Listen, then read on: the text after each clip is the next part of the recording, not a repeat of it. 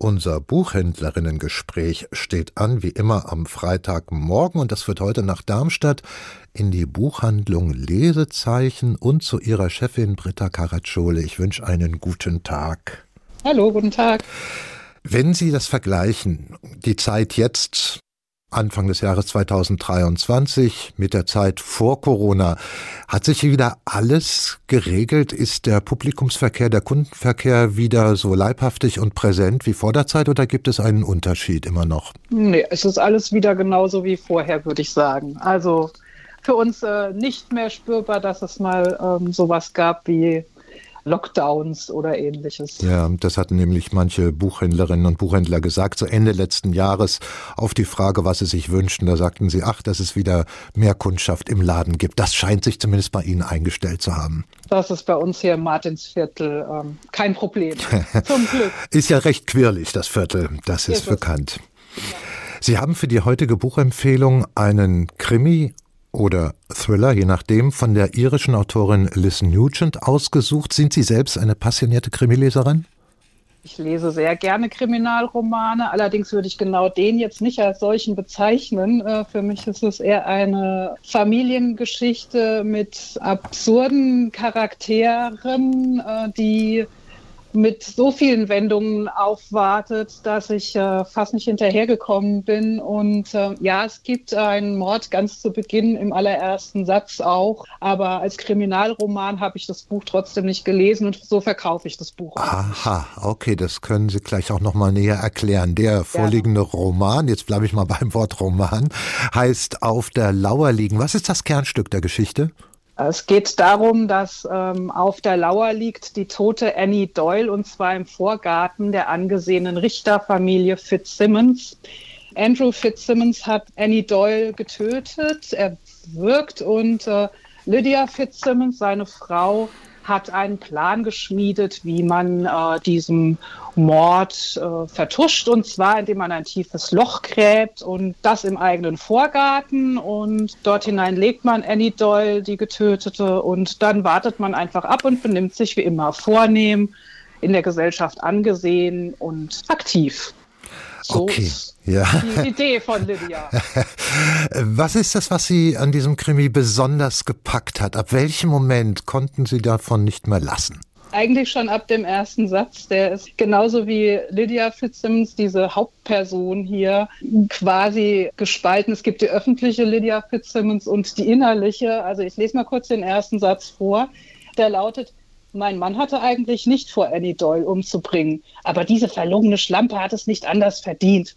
Und genauso ist dieser ganze Roman. Es gibt diese Lydia, die ähm, auf eine sehr herrische Art und Weise äh, ihre Familie führt und äh, nach draußen aber die vornehme Dame und Richtersgattin gibt.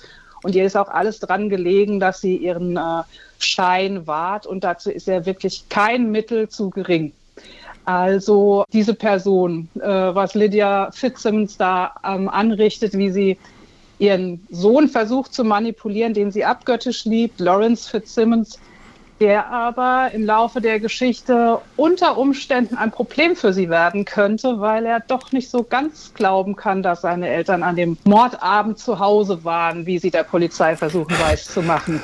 Britta Karatschule von der Buchhandlung Lesezeichen in Darmstadt, dann wird schon mal klar, dass äh, es bei diesem Krimi oder Roman schon mal nicht um die Whodunit-Frage geht, die, das ist ja von vornherein offensichtlich nicht.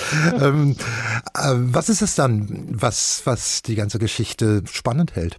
Also Liz Nugent hat den Roman so aufgebaut, dass ähm, alle Kapitel mit den Namen der in dem Kapitel erzählenden Personen überschrieben sind. Ähm, das ist äh, Lydia, das ist aber auch Lawrence, das ist Karen, die Schwester von ähm, Annie Doyle. Und ja, sie interagieren sozusagen miteinander, aber jeweils aus der eigenen Perspektive. Das ist äh, mhm. sehr gut äh, gebaut für mein Leseempfinden. Sind auch sehr unterschiedliche Persönlichkeiten, äh, denen man auch hier sehr nahe kommt und die in einem Netz verstrickt werden, was sie sich so nicht gewünscht hätten. Und äh, wie gesagt, es gibt extrem viele Wendungen, die ich wirklich nicht vorhergesehen hätte. Also im Nachhinein finde ich den Roman noch besser als während des Lesens. Ist es jetzt mal ganz platt gefragt spannende Lektüre auf der ja, Basis von Oberflächenunterhaltung, was ja auch völlig legitim wäre, oder leuchtet Liz Nugent in Untergründe der irischen Gesellschaft hinein? Nee, da ja gerade nicht. Sie soll ja ganz oben bei Lydia sein oder da will der Roman hin, in Lydias Vorstellung, was für ein vornehmes Leben sie doch zu führen hat. Dass es da so Antagonisten gibt wie Annie Doll, die als heroinsüchtige Prostituierte vorkommt, naja, das kann man so ein bisschen wegignorieren. Aber wenn Liz Nugent diese Situationen beschreibt, dann kann sie das sehr gut und mit einem sehr ehrlichen Blick, würde ich sagen. War das Ihr Erstkontakt mit dieser irischen Autorin Liz Nugent? Was wissen Sie von ihr?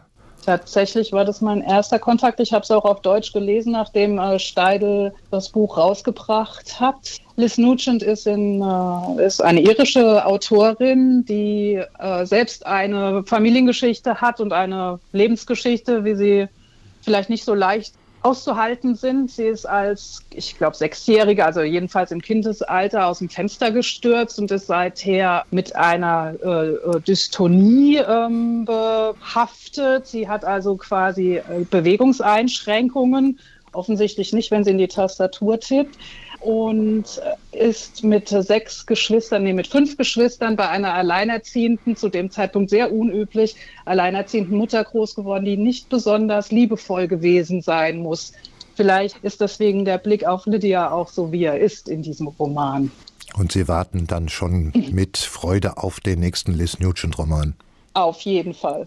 Der nächste kommt diese Woche auf Englisch raus, habe ich gelesen. Also den werde ich mir auf jeden Fall diesmal auch auf Englisch zu Gemüte führen. Aber erstmal konzentrieren wir uns auf diesen, den Sie gerade vorgestellt haben. Auf der Lauer liegen von Liz Nugent, erschienen im Steidel Verlag. 345 Seiten hat der Roman, der kostet 28 Euro. Neue Bücher in HR2 Kultur. Weitere Rezensionen auf hr2.de.